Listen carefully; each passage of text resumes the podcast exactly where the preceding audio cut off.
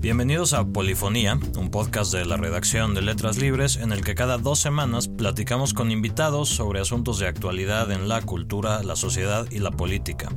Yo soy Emilio Ribaud. El día de hoy hablamos sobre la desigualdad, uno de los temas centrales de nuestra era.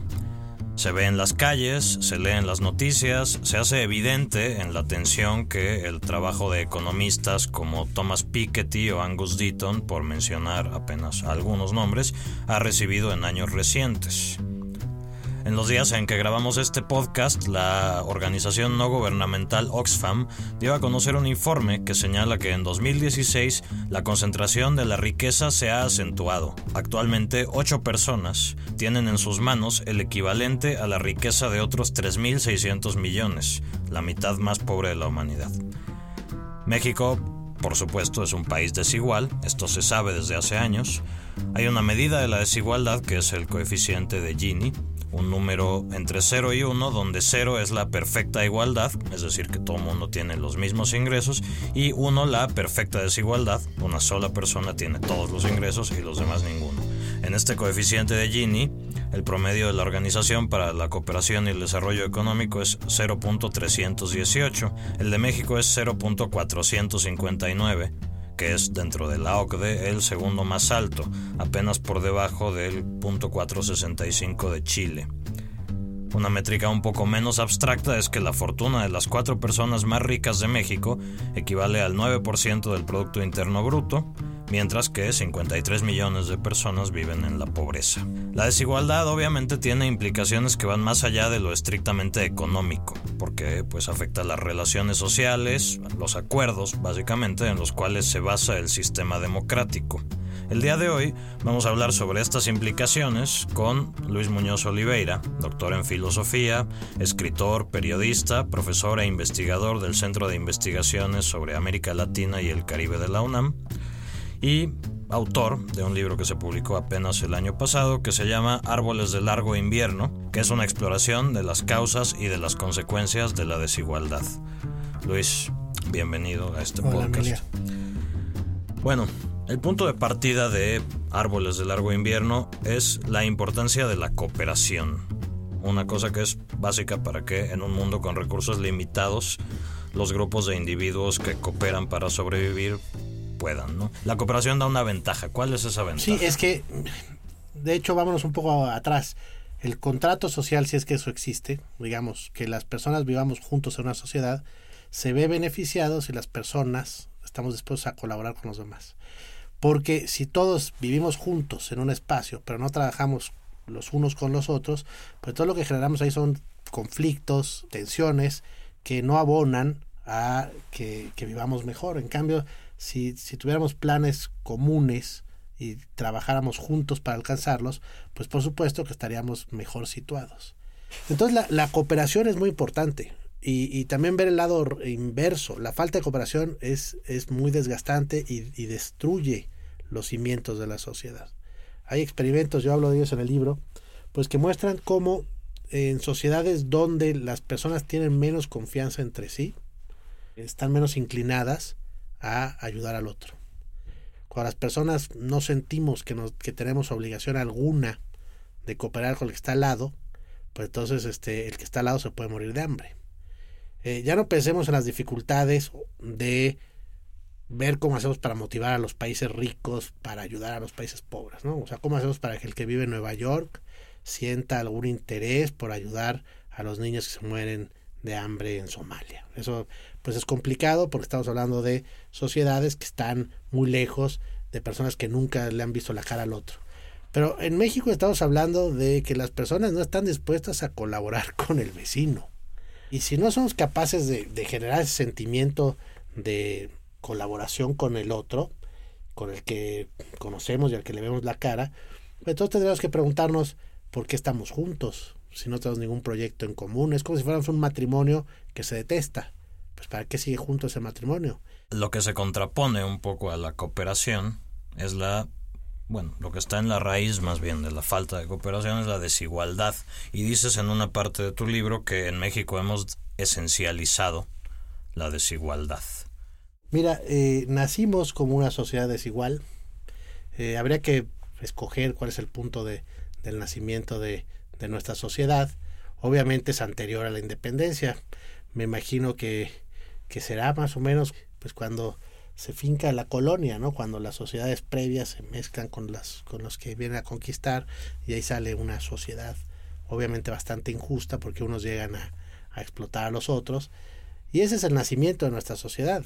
Ahí tuvimos 300 años de un sistema de castas que sirvió para que unos se enriquecieran y otros pues trabajaran para la riqueza de los de los de arriba. Con la independencia tendríamos que haber esperado que esas desigualdades se hicieran menos o menores. Sin embargo, pues es clarísimo que, no sucedió. Y el asunto es que han pasado 300, bueno, no 300 años, no 200 años de nuestra independencia y no nos hemos parado a tratar de solucionar esas desigualdades del principio. De hecho, las hemos ido acumulando. Los filósofos hablamos en general de cuatro tipos de cuatro tipos de igualdad. Por supuesto, lo contrario es la desigualdad, ¿no? Bueno, la económica, la social, la, la política eh, y, la cuál es la otra, bueno, se me escapa. Eh, el asunto es que en México padecemos todas esas desigualdades. Unos tienen acceso a la educación y otros no, o, o tienen acceso a educación muy mala. Eh, otros tienen acceso a la salud y otros no. Otros tienen acceso a la justicia y otros no.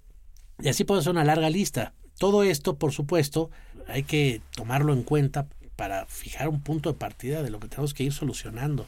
Reducir la desigualdad económica no necesariamente impacta en que las personas tengan mejor educación, más acceso a la justicia, más acceso a la salud.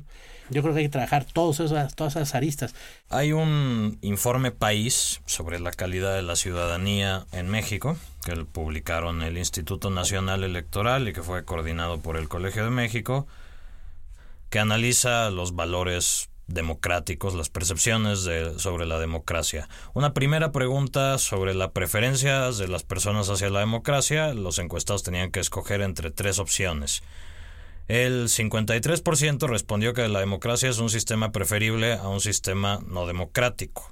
El 18% respondió que da lo mismo un sistema democrático que algún otro sistema y el 23% que algunas veces es preferible a un sistema autoritario. El informe señala también que a medida que los ciudadanos cuentan con más educación, tienden a preferir de manera significativa un sistema democrático que un sistema autoritario, y también dice el informe que existe una relación positiva entre el nivel de ingreso de los ciudadanos y su apoyo a la democracia. Básicamente, la democracia depende de que las condiciones de vida de la gente sean mejores. Sí, es que habría que, que preguntarnos de qué se trata la democracia, porque la, la, democracia no es simplemente ir a votar por A o por B. Eh, eso es uno de los mecanismos de la democracia para escoger posibles partidos en el poder. Sin embargo, la democracia es una cosa mucho más compleja. Para empezar, tiene que garantizar los derechos de las personas. Un sistema democrático tiene una constitución que defiende que todos los individuos, los ciudadanos ¿no? mayores de edad, tienen derecho a participación política. Todos los ciudadanos tienen derecho a la vida. Todos los ciudadanos tienen derecho a la educación, etcétera, etcétera, etcétera. Toda democracia es eso. Eh, es un sistema de derechos para las personas. Generalmente los derechos humanos están en la base del sistema democrático. Pero ¿qué sucede cuando en la realidad las personas no gozan de esos derechos fundamentales? Si la democracia o los, o los gobiernos democráticos y el Estado no están respetando los derechos de las personas, pues yo creo que tendríamos que decir que eso no es una democracia. Eh, México tiene democracia electoral, nos gastamos mucho dinero en partidos y en que los votos se cuenten, pero no nos gastamos, bueno, estamos gastando mucho en otras cosas, pero no logramos que el dinero, que los recursos, no solo es dinero, que los recursos de, del país se vayan a fortalecer los fundamentos de la democracia. Los recursos están yendo a cosas superfluas y a los bolsillos de los señores que gobiernan y de los compinches que tienen en las empresas que sirven para hacer este, infraestructura y otras cosas.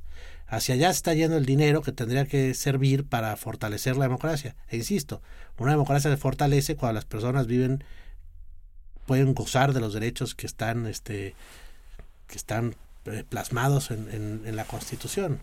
Yo estoy convencido, bueno, y hay muchos datos que así lo muestran, y el informe del que tú hablas también, si las personas si la democracia garantizara que las personas viven mejor que antes, eh, las personas creerían en la democracia. El problema es que después de la supuesta transición a la democracia de, de México, que bueno, eh, podemos discutir cuándo empezó, unos dirán que con la ley de partidos del 76, otros dirán que con el 94, otros dirán que el 2000, no importa. El asunto es que no es palpable para la persona de a pie una mejoría en eh, su vida a partir de que transitamos a la democracia. Y entonces, ¿por qué va a tener confianza en la democracia?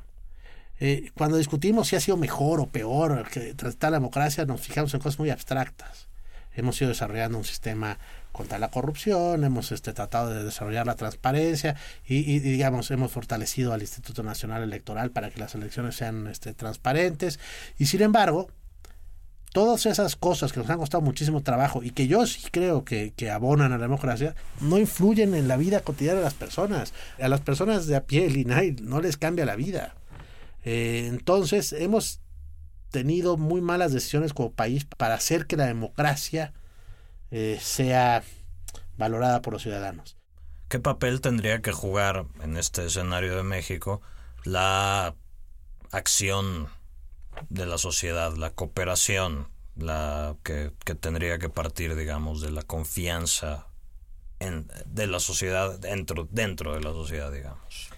Ay, lo que pasa es que la historia de México es, es tremenda en el sentido de todos los líderes sociales que han terminado cooptados por el poder eh, a todas las escalas. ¿no? Eh, entonces, las personas tampoco tienen mucha confianza en organizarse. O sea, digamos, vivimos en una sociedad completamente desmembrada en buena medida porque la historia nos ha enseñado que la organización no sirve para nada.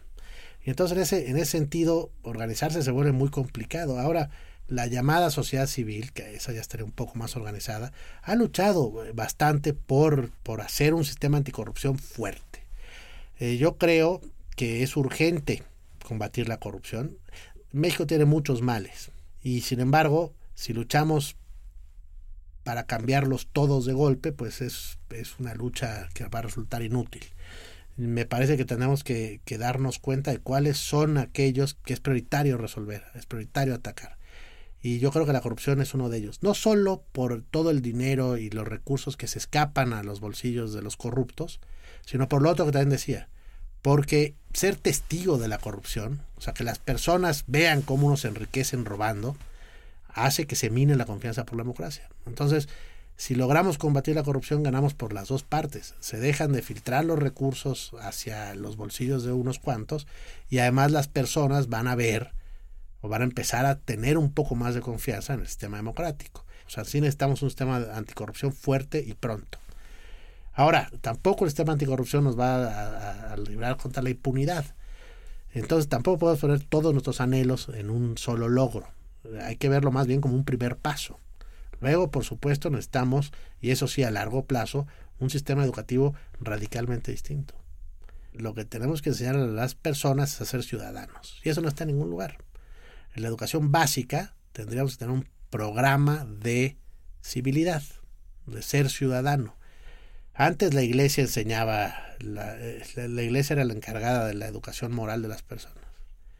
Eh, hoy día, afortunadamente, desde mi punto de vista, la educación moral tendría que ser este, parte de, obviamente, las familias y, por supuesto, el Estado. El Estado tiene que enseñar valores democráticos. Y sin embargo, el Estado no enseña valores democráticos. Y, por eso, pues no podemos esperar que, que las personas sean civiles nada más porque sí. Eh, hay que enseñar que somos iguales, qué quiere decir que somos iguales, qué no quiere decir que somos iguales, hay que enseñar a ser solidario, hay que enseñar a no humillar a los otros, y todo eso se enseña. No, eh, digamos que las personas se, se comporten de una o de otra manera, no es algo que se da naturalmente. Los seres humanos no somos buenos por naturaleza, los seres humanos no somos solidarios del todo por naturaleza. Eh, la educación tiene que hacer que florezca esas partes que sí tenemos por naturaleza, la empatía, por ejemplo, pero eso hay que robustecerlo. No lo podemos dejar simplemente a ver qué sucede con en el medio ambiente, no, porque el medio ambiente es, es duro, la vida es dura y las personas van tienden para sobrevivir a volverse egoístas y solitarias y a ver por los suyos nada más. Pero eso no es una sociedad, eso es lo contrario a una sociedad. Entonces, en la educación es fundamental que enseñemos valores democráticos. Entonces, pero ese ya es un cambio a largo plazo. O sea, no podemos esperar que el sistema educativo eh, nos dé buenos ciudadanos en seis años. Eso no va a pasar. Bueno, quiero nada más decir otro dato del informe País que creo que es relevante para lo que estamos hablando, las percepciones sobre la confianza interpersonal. El 28%, solo el 28% responde que se puede confiar en las demás personas. El 72% dice que no se puede, o sea, priva la desconfianza que básicamente inhibe la posibilidad de organizarse para lograr objetivos comunes. Y esto creo que tiene que ver con un concepto que es obviamente crucial en tu libro, de hecho es el subtítulo del libro, un ensayo sobre la humillación, que es la humillación y su contraparte que es la dignidad. O sea, al final todo el corazón de este problema de la falta de confianza en la democracia es que en México y en muchos otros lugares del mundo, pero estamos hablando de México, no se respeta la dignidad de las personas y se les humilla de distintas maneras. Me gustaría que nos expliques un poco de qué va dignidad frente a humillación.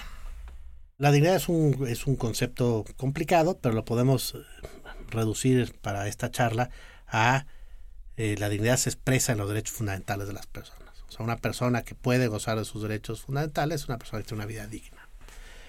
Eh, lo contrario es la humillación, aquel que no puede acceder a la salud, que no puede acceder a la educación y un largo etcétera, pues vive en condiciones no dignas y por lo tanto humillantes y más humillantes cuando eh, eh, son producto de decisiones humanas.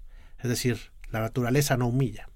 Lo que humilla son los actos de los seres humanos que hacen que los otros seres humanos no puedan vivir de manera digna. Y México está lleno de eso. Cada vez que alguien se roba dinero y ese dinero que se roba impide que alguien reciba un tratamiento médico o que tenga una buena educación, lo está humillando. Eh, eso en términos abstractos, pero luego si hablamos en, lo concreto y lo cotidiano, pues el lenguaje, por decir algo, está lleno de términos que humillan. Decirle al otro, no seas igualado, por ejemplo, es eh, básicamente decir, somos de dos tipos de dignidades, la mía es más alta que la tuya, yo soy rey y tú eres esclavo, digo exagerando un poco, ¿no? Pero tú eres, eh, tú eres mi empleado, yo soy tu patrón y por lo tanto yo tengo este más un rango más alto que el tuyo. Eso, por supuesto, es una violación de la dignidad de las personas y eh, si se repite y se repite, humilla.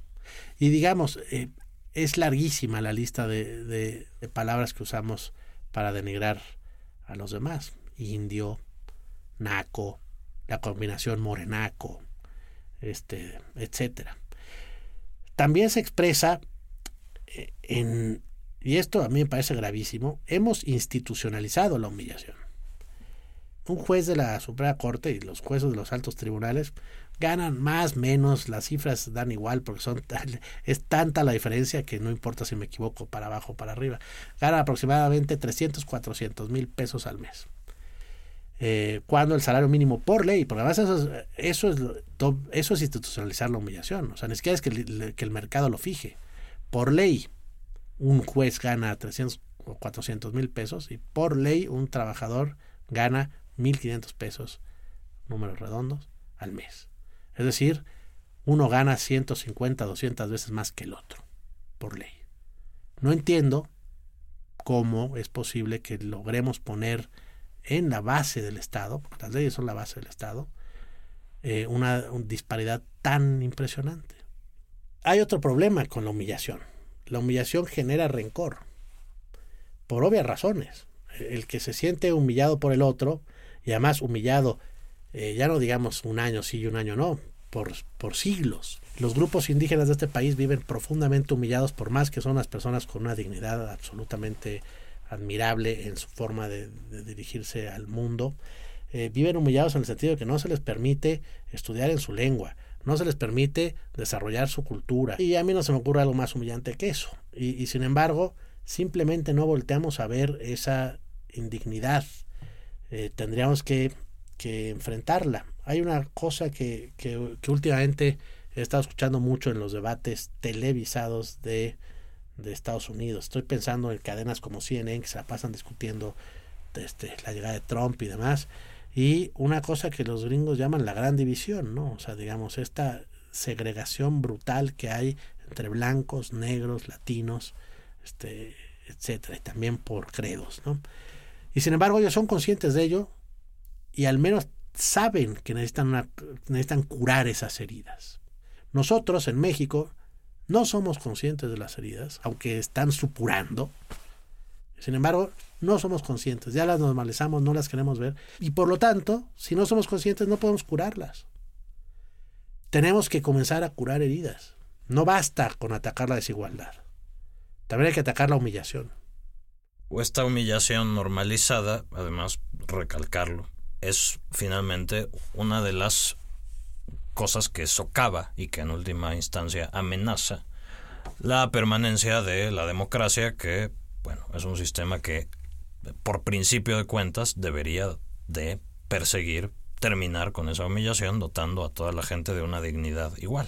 Así es, si todos tuviéramos la posibilidad, insisto, de gozar nuestros derechos básicos, lo que discutiríamos son hacia dónde queremos llevar este, las políticas públicas del país.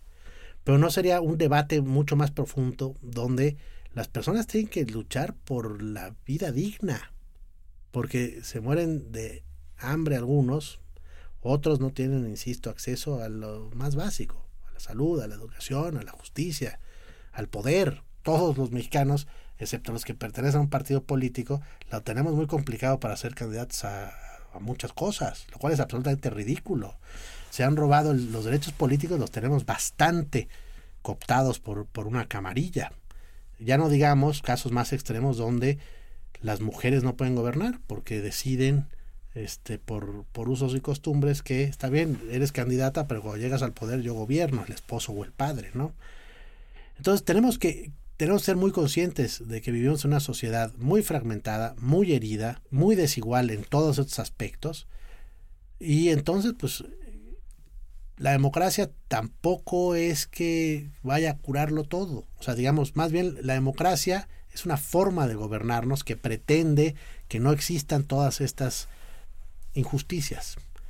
Pero para que la democracia sea plausible y para que la podamos llamar así, pues hay que ir curando estas injusticias. Es una preocupación que no se limita a México.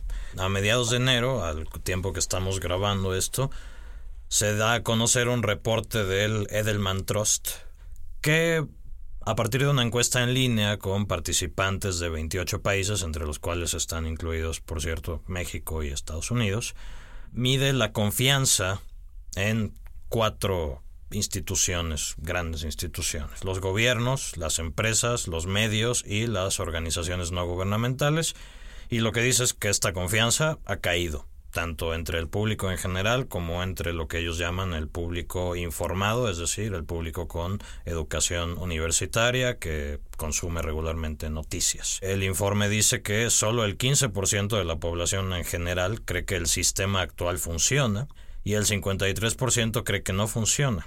El 32% no tiene muy claro todavía si funciona o no funciona. En general, el informe este advierte de una falta de confianza en el sistema.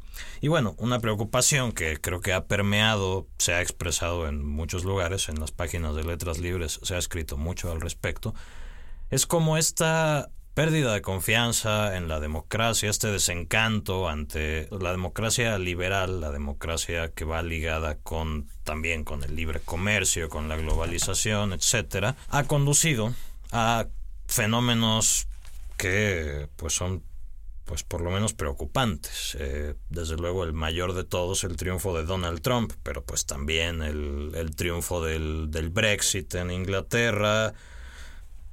¿Qué se puede extraer de esto que está pasando en otros países para entender lo que está pasando en México? ¿Qué se puede extraer de lo que está pasando en México para entender este desencanto generalizado eh, por el sistema democrático. México no es ajeno a lo que pasa en el mundo. De hecho, creo que, como bien dices, vamos de la mano de lo que está pasando en el mundo.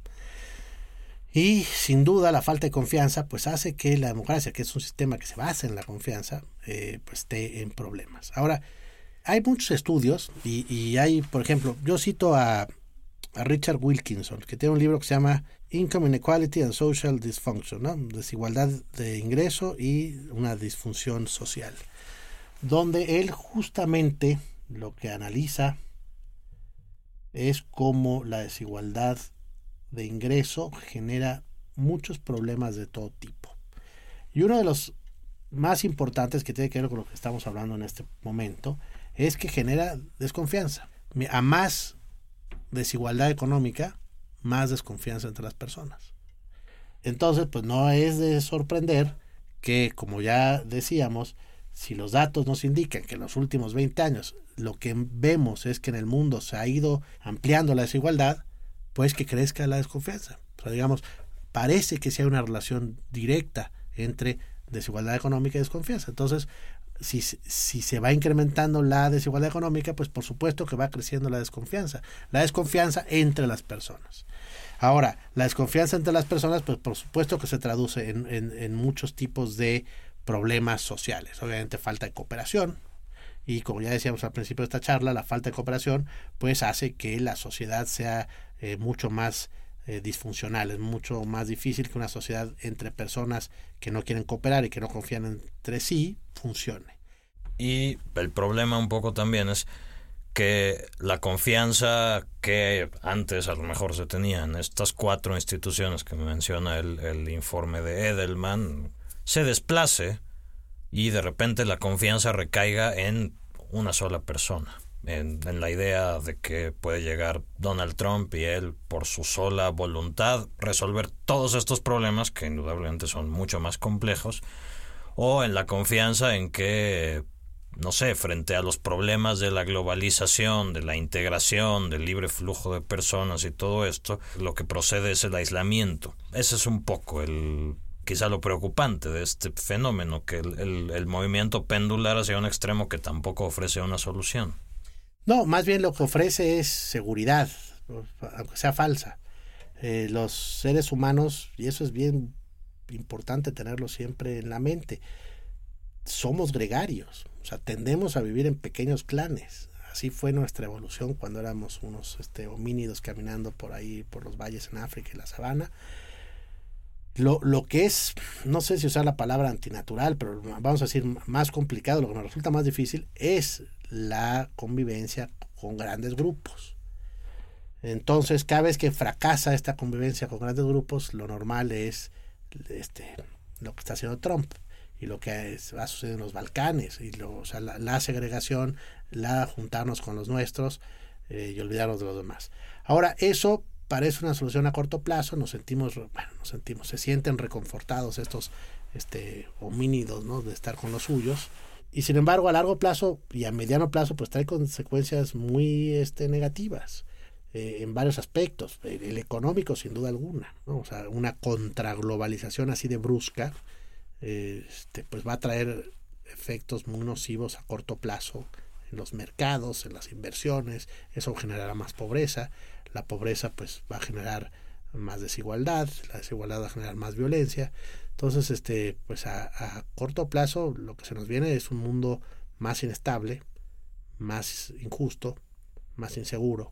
Cuando precisamente lo que tendríamos que tratar es de tener un mundo donde las personas tengan garantizados sus derechos básicos. Yo creo que ese es no solo un imperativo moral, sino también nos ayuda para tener un mundo más seguro y, y poder desarrollar nuestra vida de mejor manera. Estamos en un mundo sin duda complejo, complejo más que nunca porque las, las comunicaciones nos hacen ver también que podríamos vivir de manera distinta. Y, y entonces también genera muchas insatisfacciones, que a mí, a mí me parece son buenas. O sea, es bueno estar insatisfecho con un mundo injusto, pero sin embargo también generan falsas expectativas. Y eso es a lo que voy con Trump. Cuando estás insatisfecho con el mundo en el que vives y te prometen sacarte de, ese mundo en, uno, en un santiamén, y los otros en los que confiabas no lo han logrado en 30 años, no es difícil decir, pues bueno, ya les di la oportunidad de 30 años, ahora vamos a dar la oportunidad a este. Y es ahí donde los demagogos entran y tienen mucho poder. La democracia siempre es este frágil ante la demagogia. Y la demagogia siempre es fuerte cuando los ciudadanos de la democracia sienten que viven en un mundo injusto. Si la democracia lograra que las personas no se sintieran así, ese es el mejor combate contra la demagogia. Bueno, es un tema que evidentemente no se agota con esta charla. Esto pretende ser básicamente una serie de apuntes, una, una aproximación a un tema que es muy complejo. Pero Luis Muñoz Oliveira, muchas gracias por haber estado aquí. muchas gracias por la invitación, con gusto. Y gracias por escucharnos. Esto fue Polifonía, un podcast de la redacción de Letras Libres. Volveremos en 15 días con un nuevo episodio. Pueden buscar otros episodios de este y de otros podcasts de Letras Libres a través de SoundCloud, a través de iTunes, a través de Stitcher y básicamente a través de cualquier aplicación que utilicen para escuchar podcast. No dejen de darnos sus comentarios y valoraciones. Hasta la próxima.